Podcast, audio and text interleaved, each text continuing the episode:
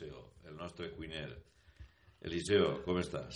Pues muy bien. ¿Sí? Sí, la verdad que era un poquito constipado, pero o sea, supera rápido, eso es. Bueno, però això del constipado... Eso es una cosa pasajera. El constipado, això és un... un eh, hasta en el corte inglés, en l'escaparate, fica resfriado. Eh? I barateig. És i barateig, I sí. barateig.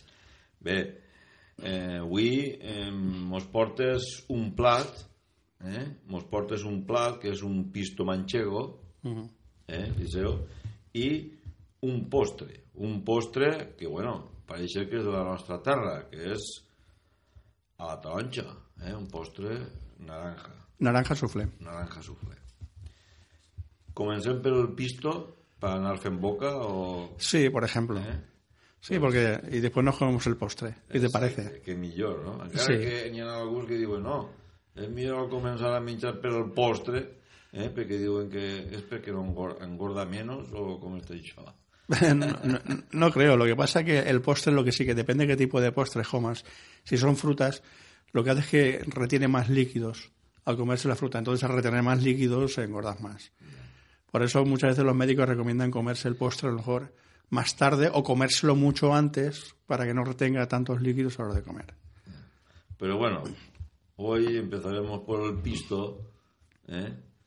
luego nos comeremos el, el soufflé y después nos iremos a tomar El café, claro. un café ahí a- al barete. Muy bien. Ve pues, Eliseo, Pues si quieres vamos, vamos a empezar. Te digo, te hago, mm, te digo lo que es el, el pisto en sí, que es, es un guiso de verduras. Te digo lo de manchego porque el pisto se hace en muchos sitios de, de España. Y el manchego yo creo que tiene, no, no nada especial, pero sí una forma de hacerlo a lo mejor distinto. Yo lo sé porque mi madre me lo hacía y, y me estaba muy bueno, estaba muy rico. lo que tu madre es manchega, Eh, eh, mi madre es andaluza y mi padre sí que es manchego. Pero bueno, eh, se casó con mi padre y, y prácticamente siempre en Andaluz, en, en La Mancha. Entonces, eh, sobre todo eso sí, le ponía mucho cariño al hacerlo, por eso yo creo que estaba, que estaba muy rico, como todas las cosas. Siempre se le pone de cariño, las cosas salen, salen mucho mejor. Te digo los ingredientes y después ya paso, eh, paso al paso siguiente y te digo cómo, cómo muy se bien, hace. Pues mira, los ingredientes serían eh, la cebolla, el calabacín, pimiento rojo, pimiento verde, berenjenas, ajos secos, sal, aceite de oliva, pimentón molido y tomate frito. Con el tomate frito sí quiero puntualizar porque es evidente que el tomate, contra más calidad tenga, no es lo mismo comprar un tomate eh, en cualquier supermercado ya frito que hacerte tu tomate en casa. Tú lo que sí que puedes hacer es comprarte tomate de pera natural o comprar el bote de tomate y freírlo tú en casa. Tú al freírlo en casa siempre te quedará mucho mejor que si lo compras frito. Ya hemos dicho los ingredientes y ahora eh, explico cómo se hace. Es muy sencillo a la hora de, de hacerlo. Sería cortar todas las verduras que. Perdona que te corte. Dime. El tomate sirve, si te lo quieres preparar tú, sirve cualquier tomate. Hombre, para freír siempre es mejor un tomate, en este caso el tomate de pera, que todo el mundo aquí en Valencia conoce. Perdón, que todo el mundo conoce, que es, un tomate que es muy dulce y a la hora de freírlo queda, queda muy bueno. Y de hecho ese- este tipo de tomate lo gastan mucho aquí en Valencia para hacer la, la famosa coca en, tomata. ¿eh? Entonces yo creo que me- mejor el tomate de pera. Es un tomate que tiene, tiene mucha agua, es un tomate que está dulce, que cuando está maduro, a mí me encanta comérmelo crudo con sal y aceite, que está buenísimo. Entonces, por eso es aconsejable coger un buen tomate, en este caso tomate de pera, freírtelo tú, hacer en casa el tomate frito, para después añadirlo al resto de las verduras. Las verduras tendrían que ir todas cortadas, la cebolla, el calabacín, los pimientos, la berenjena, cortada en taquitos pequeñitos. Taquitos pequeñitos eh, para que la gente me entienda, cuando eh, es como un dado de jugar al parchís, eh, para que coja una referencia más o menos al taquito, más o menos así ese tamaño. Un poquito más grande si se quiere, porque al freírlo pierde un poquito de agua la verdura y se queda más pequeñito.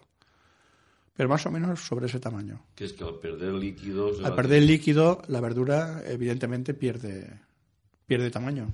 ¿Mm? Entonces sería poner un recipiente, o bien una sartén, o bien en un cazo poner el aceite de oliva, un poquito de aceite de oliva, el ajo cortadito. Cuando el aceite de oliva está caliente, le añadimos el ajo, le damos un par de vueltas y a continuación añadimos toda la verdura que hemos dicho cortada en taquitos. A esta la, freímos un poquito, un poquito a fuego lento. Cuando ya está casi frita la verdura, le añadiremos una cucharadita de pimentón molido, le damos un par de vueltas que coja el color, se fría un poquito y a continuación le añadimos el tomate frito. A todo esto lo dejaremos en el fuego unos 5 minutos, el fuego que esté un poco alegre, ¿eh? y pasados a 5 minutos ya tendremos el pisto hecho. Pero hay que, durante esos 5 minutos, hay que removerlo. Hay, claro, hay que removerlo porque eh, volvemos a lo mismo de antes. Toda la verdura ya ha perdido un poquito de agua, el tomate también, y si no lo dejamos de mover, al final acabará, eh, acabará quemándose. Entonces hay que estar pendientes de, lo que estamos haciendo. No hay que dejar la paella sola. No, eh, ¿Eh? cuando, sobre todo cuando estás guisando en cocina eh, siempre es, es aconsejable y yo creo que es, sí es, aconsejable y es bueno de estar pendiente del fuego. No es si estás viendo la novela, no. Bueno, pero tiene una tele en la cocina que puede estar moviendo la comida y que con el cuello giradito mirando el televisor. Eso se puede, pero es siempre aconsejable cuando se tiene algo en el fuego, siempre pendiente de, si vemos que con cinco minutos, si fuego muy rápido, es demasiado, siempre estamos a tiempo, de cinco minutos, bajar a tres minutos y, ya está. Ahí, eh, yo, por ejemplo, cuando lo hago, porque a mí me gusta mucho el orégano, como opcional, una vez lo tienes hecho o mientras lo estás haciendo, se le puede añadir un poquito de orégano, porque el orégano es una hierba natural y le va muy bien a las verduras, y sobre todo al tomate. Eso y piñones, esas dos cosas son opcionales el orégano y los piñones.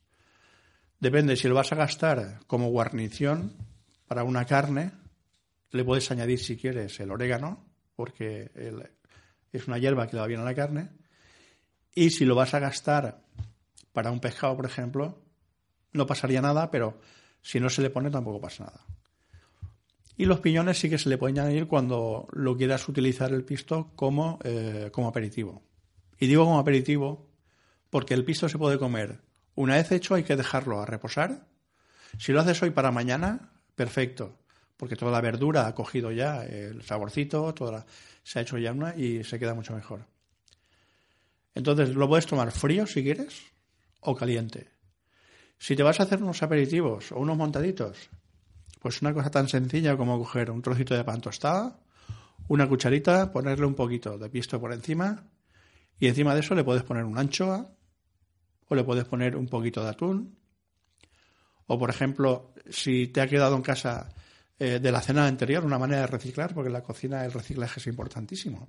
O sea, te ha quedado un poquito de carne, o te ha quedado a lo mejor de puchero, te ha quedado un poquito de, pues de, pollo, algo, lo desmenuzas, y pones el pisto y por encima los trocitos de carne también. Con eso se puede hacer. O, por ejemplo, también con un trocito de morcilla el pisto y por encima unos trocitos de morcilla y darle un golpe de horno. Le puedes poner también, si quieres, un poquito de queso rallado por encima del pisto y darle un golpe de horno también. O sea, tiene, para aperitivos tiene un montón de, utilidades, sobre todo para hacer montaditos. Y después, eh, como guarnición, como estamos diciendo, si te haces una carne, pues lo acompañas con un poquito de pisto de guarnición. Con unas patatas cocidas, unas patatas fritas o algo, y un poquito de pisto al lado, y una guarnición perfecta.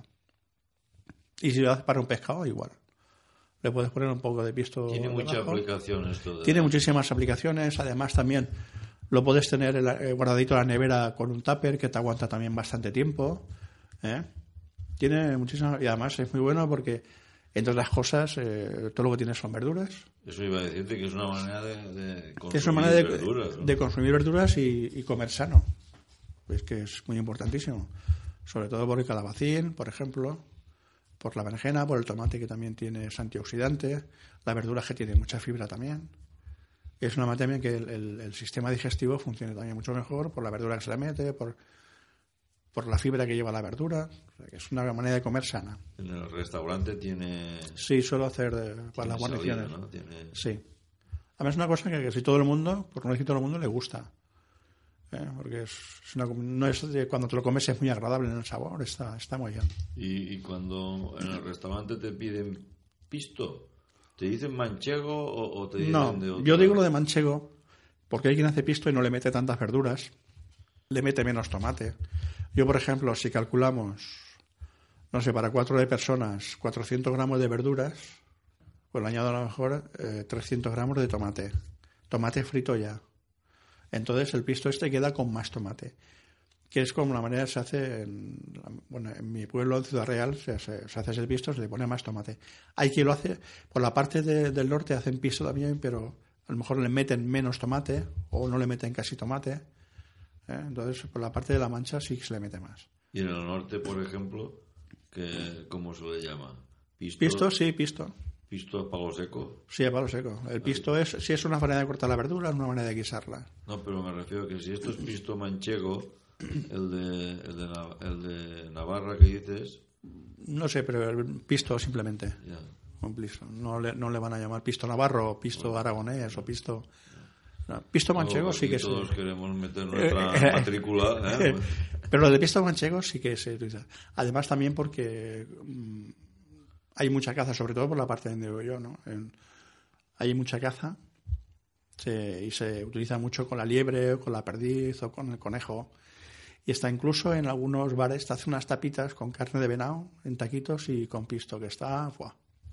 para chuparse los dedos, ¿sabes? Te ponen la botellita de vino y la cazolita con los trocitos de venado y pisto y el- los trocitos de pan al lado, ¡buah! y te pones, te ¿Y pones el las vino botas. qué? ¿Qué vino? ¿Tinto? Sí, un vino tinto.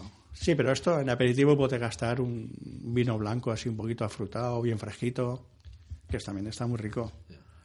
También está muy rico. Yo ya te veo los colores que tienes ya. ¿A que sí, eh? Eh, yo no sé si será del pisto o de qué Es la ilusión, es la ilusión de la comida, ¿eh? Es la ilusión. Bueno, Eliseo, un plato perfecto. ¿eh? Y ahora pasamos al postre, A la naranja soufflé. A la naranja soufflé. La naranja soufflé es un postre que hacíamos en, donde yo trabajaba antes, en Montepicayo. Se gastaba muchísimo, se daba mucho para banquetes, porque es un postre sencillo, es un postre que lo puedes decir que es valenciano, porque es gastas la naranja solo, con, un, ingrediente más, que es el merengue. Que además aquí en Valencia también se gasta bastante el merengue, porque eh, en- en muchas reposterías se gasta el merengue. Entonces es un plato que los ingredientes simplemente es helado de naranja o sorbete de naranja, el merengue y la propia naranja dicha.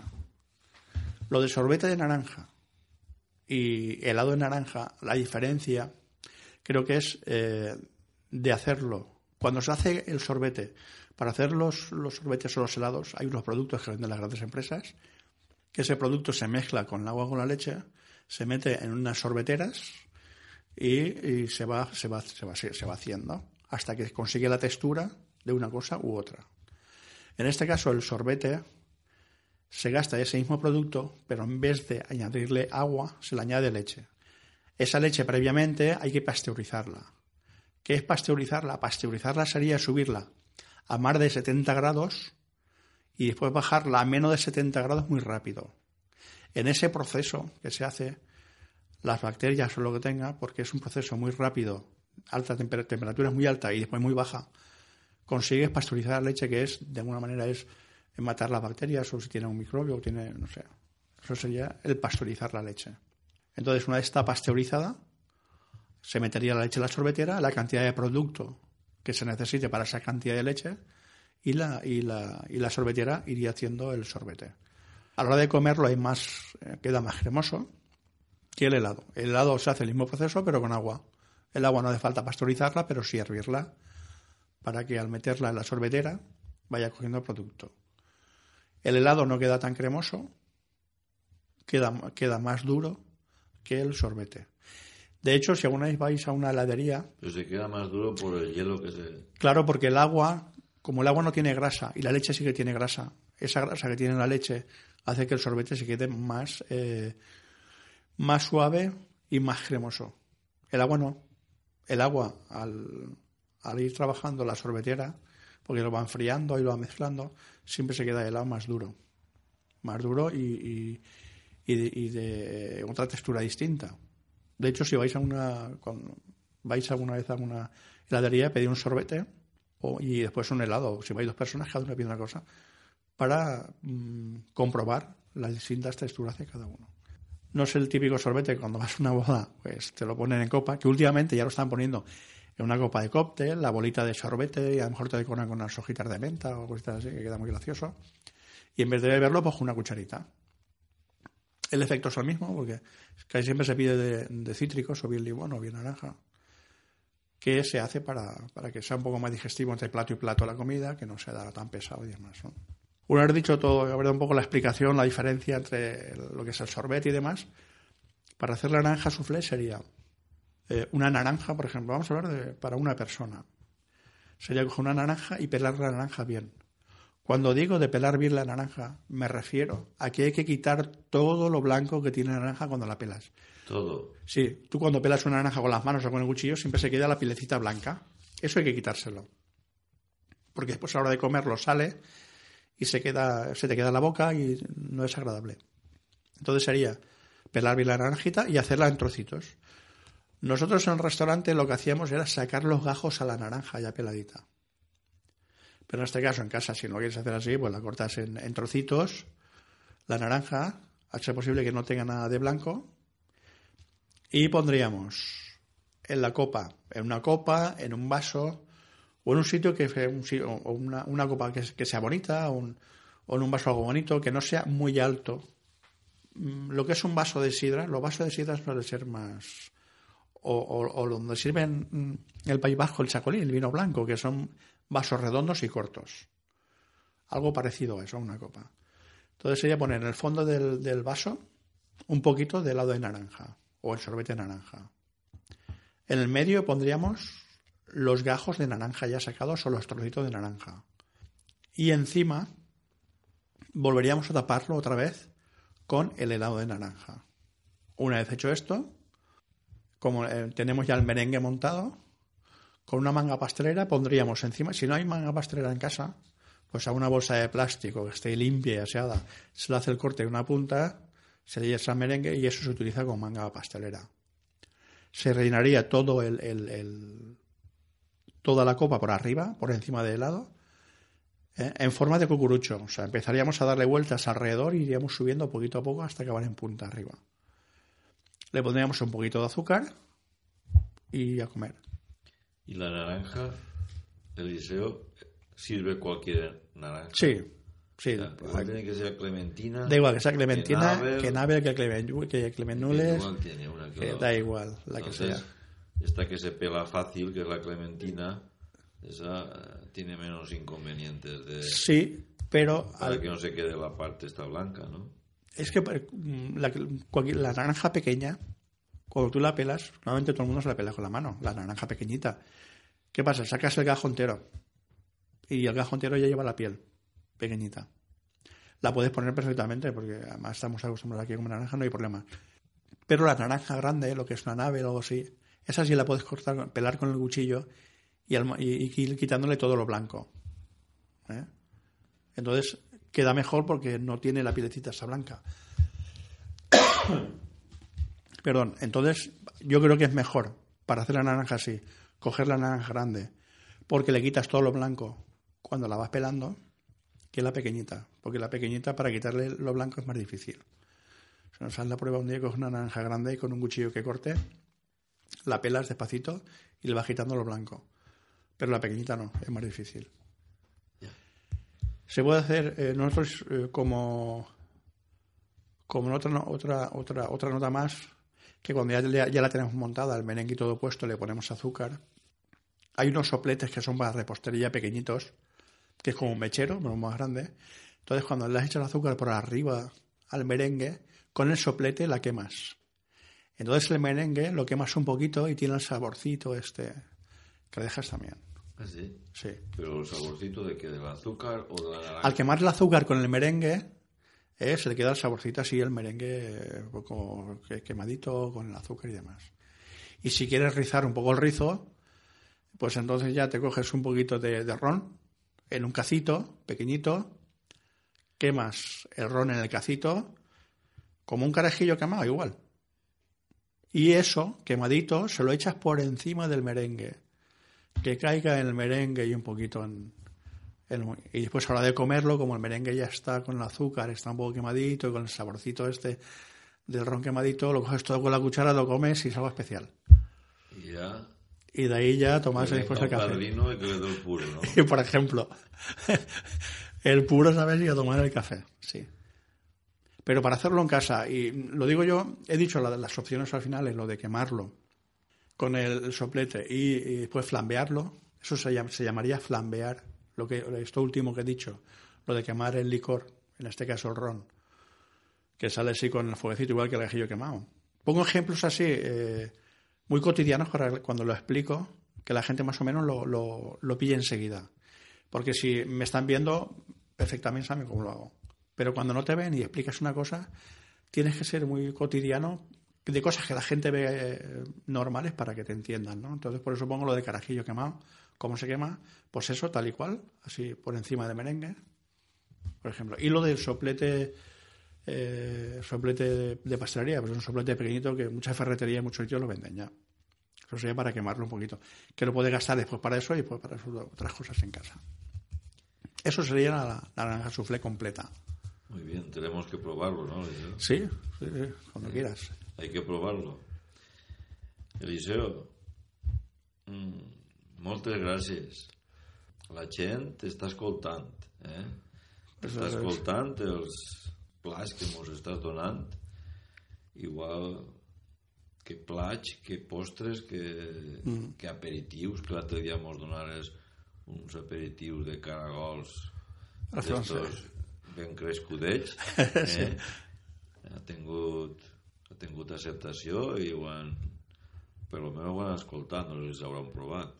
Bueno, pero ahí queda, ¿no? Molt. Siempre donde hay, siempre queda. Pues yo, es, para mí es, es una maravilla, bueno, venir aquí a tu casa y hacer el programa de radio y que la gente, pues, porque hay mucha gente, habrá recetas que, que he dado o que posteriormente de, de otras veces, que a lo mejor la gente cuando la escuche, pues dirá, ostras, pues eso ya lo sabía yo, pero siempre que te oiga otra persona y que te lo diga, ostras, yo lo hacía así, pero, ostras, me han dicho que le puedo añadir esto, le puedo poner lo otro, ostras, pues lo voy a probar a ver cómo está. Es que la cocina no hay, no hay fin ahí, ¿no? No, no, la cocina es infinita, es. O sea, nunca acabas de aprender. ¿eh?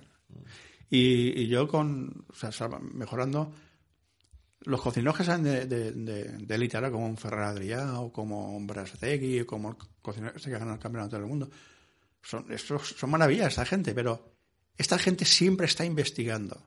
Esta gente viaja muchísimo por todo el mundo, porque siempre coge productos nuevos, texturas nuevas, forma de cocinar nuevas, eh, colores nuevos. Es que la cocina vale todo. Entonces, por eso son tan buenos, porque primero porque tienen, tienen poderío, tienen gente que les, eh, que les subvenciona, después las empresas y demás. Entonces, o, o renovar o morir, ¿no? No es lo mismo meterte siempre en el bar, por ejemplo, y quedarte ahí y hacer siempre el bocadillo de, de longanizas en tomate. No, la longanizas en mayoría, tomate. la mayoría del liceo también investigamos. Cogemos el huevo, ¿sabes? Y, y todos darle vueltas por donde lo vamos a empezar. ¿eh? Como Colón, ¿no? Exacto. Y yo soy uno de tantos, ¿eh? Yo digo, ¿por, lo- por dónde lo- me saldrá el pollo, no? Y, y, bueno, Eliseo, Pero mira, hay cosas muy sencillas. creo que, que, que vosotros, los cocineros, es preciso que existáis, ¿eh? Sí. Pero todo el mundo tiene que existir. Tú, por ejemplo, si tú no, no si los medios de comunicación, si no estuvieran, pues la gente no nos enteraríamos de, de lo que está pasando por ahí fuera, ¿no? Yo ahora, por ejemplo, sí, antes no tanto, pero ahora últimamente sí que me fijo más. Yo mm, me gusta salir a almorzar con, con mi hermano de vez en cuando, ¿no? Y como todos en su oficio, siempre te fijas en las cosas. Y lo simple que es un bocadillo de blanco y negro, que es simple, o un bocadillo de garrat, es simple. Pero yo el otro día se lo comentaba a mi hermano. De presentar el bocadillo de una manera a presentarlo de otra cambia muchísimo. El típico, yo pongo el bocadillo simplemente, el blanco i negro, eh, dins del pa, i damunt eh, la, l'altra tapeta, i fiquen el plat, i que a vegades te fiquen un plat que el bocadillo eso por ahí la Torre Eiffel. Ostras, se puede poner el pan abierto, ¿sabes? En una parte del pan pones el blanco y negro, En la otra parte del pan le pones un poquito de aceite y un poquito de pimentón. En el plato pones una servieta que esté bien. El bocadillo lo presentas así. Tú cuando ves el bocadillo abierto así, y si encima te tostan un poquito el pan, pues de ahí al cielo ya. Y es un bocadillo de blanco y negro. El bocadillo es el garrat, igual. A mí me pusieron el bocadillo de garrat y estaba muy bueno el garrat. Es que la presentación es muy importante. Claro. Y, y- y cuesta lo mismo. El bocadillo del garrat simplemente pues era el bocadillo, el, el pimiento con el bacalao dentro y, y búscate la vida. Ostras, pues, si le pones un poco de cariño, pues el mismo bocadillo, al, cuando has puesto el pimentón, a lo mejor si le quieres poner unas aceitunitas sin hueso o un poquito de perejil, el pan abierto, que el cliente cuando lo ve dice, ostras, tú, es que qué rico, qué bueno, ¿no? Te lo tapas tú y te lo comes. Es, es lo mismo, pero, no sé, es la misma novia, pero, pero con otro lazo. Sí, ¿eh? no, eh, no es igual una persona eh, cuando va a trabajar que cuando se va de fiesta. Claro. Se cambia la piel, ¿eh? se, Claro. se quita los pantalones sucios y se pone No la corbata. Sí. ¿eh? Y Pero- "Oye, qué guapo está Ixe, no? Eh, Eliseo, moltes gràcies, però també m'agradaria que digueres que si algú vol fer alguna consulta d'algo en particular, d'algun plat en particular, d'algun postre en particular, d'algun aperitiu en particular, que ho, ho farà plegar a, Claro, a, sí. la, a, a la ràdio i tu podries parlar d'aquestes consultes, no? Claro que sí, sin ningún tipo de, de problemas. Aquí lo que no está inventado se inventa. Si alguna persona tiene interés o quiere saber algún plato o, o- o de qué forma, lo que hemos comentado antes. Eh, hablo a veces la nevera en mi casa y, me ha quedado comida del día anterior, de la cena anterior y, ostras, no sé qué hacer con ella, ¿no? Pues a veces el reciclaje es muy importante. El saber reciclar una comida en casa y con eso hacer un plato para comer te, te sorprendes porque ostras, yo antes esto lo tiraba o se me quedaba ahí en la nevera que no sabía si hablaba de usted o... Y ahora simplemente, oye, pues lo puedo reciclar y, además está buenísimo. Ese tipo de cosas está es muy importante y yo creo que a mucha gente le pasa. O alguien quiere hacer un evento en casa o quiere algo y, y se le queda un poco, o no tiene idea a lo mejor, ostras, ¿y qué voy a hacer en casa este día? Oye, pues a mí sí me puedo aconsejar, alguien que me dé un consejo, llamar a la radio y darle No, un consejo de cómo podía hacerlo, cosas así. En el blog está la dirección de correo electrónico de Valle de Sego Radio y pueden indicar la consulta o la duda o qué es lo que podrían hacer para un evento que has dicho tú de 15, 20, 30 personas. O que tienes en casa a veces y, no sé, viene a comer eh, amistades, amigos. Sí, que te viene el yerno a, a pedir la mano de tu hija. ¿eh? Bueno, que ahora ya no te la piden, se la comen. Por eso es una- un extra, porque yo, si alguien me la pide voy a hacer aquí una claro, fiesta. claro que sí. Entonces sí, pues oye, siempre estamos, se le puede dar un consejo, se le puede ayudar o se le puede dar información. O...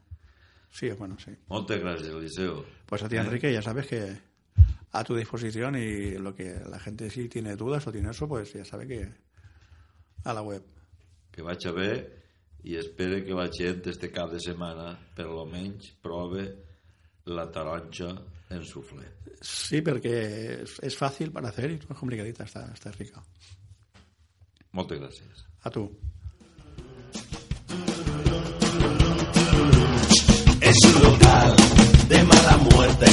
donde se juntan cada noche los de siempre. Se escriben guiones, novelas negras, se escriben páginas de trucos y maneras.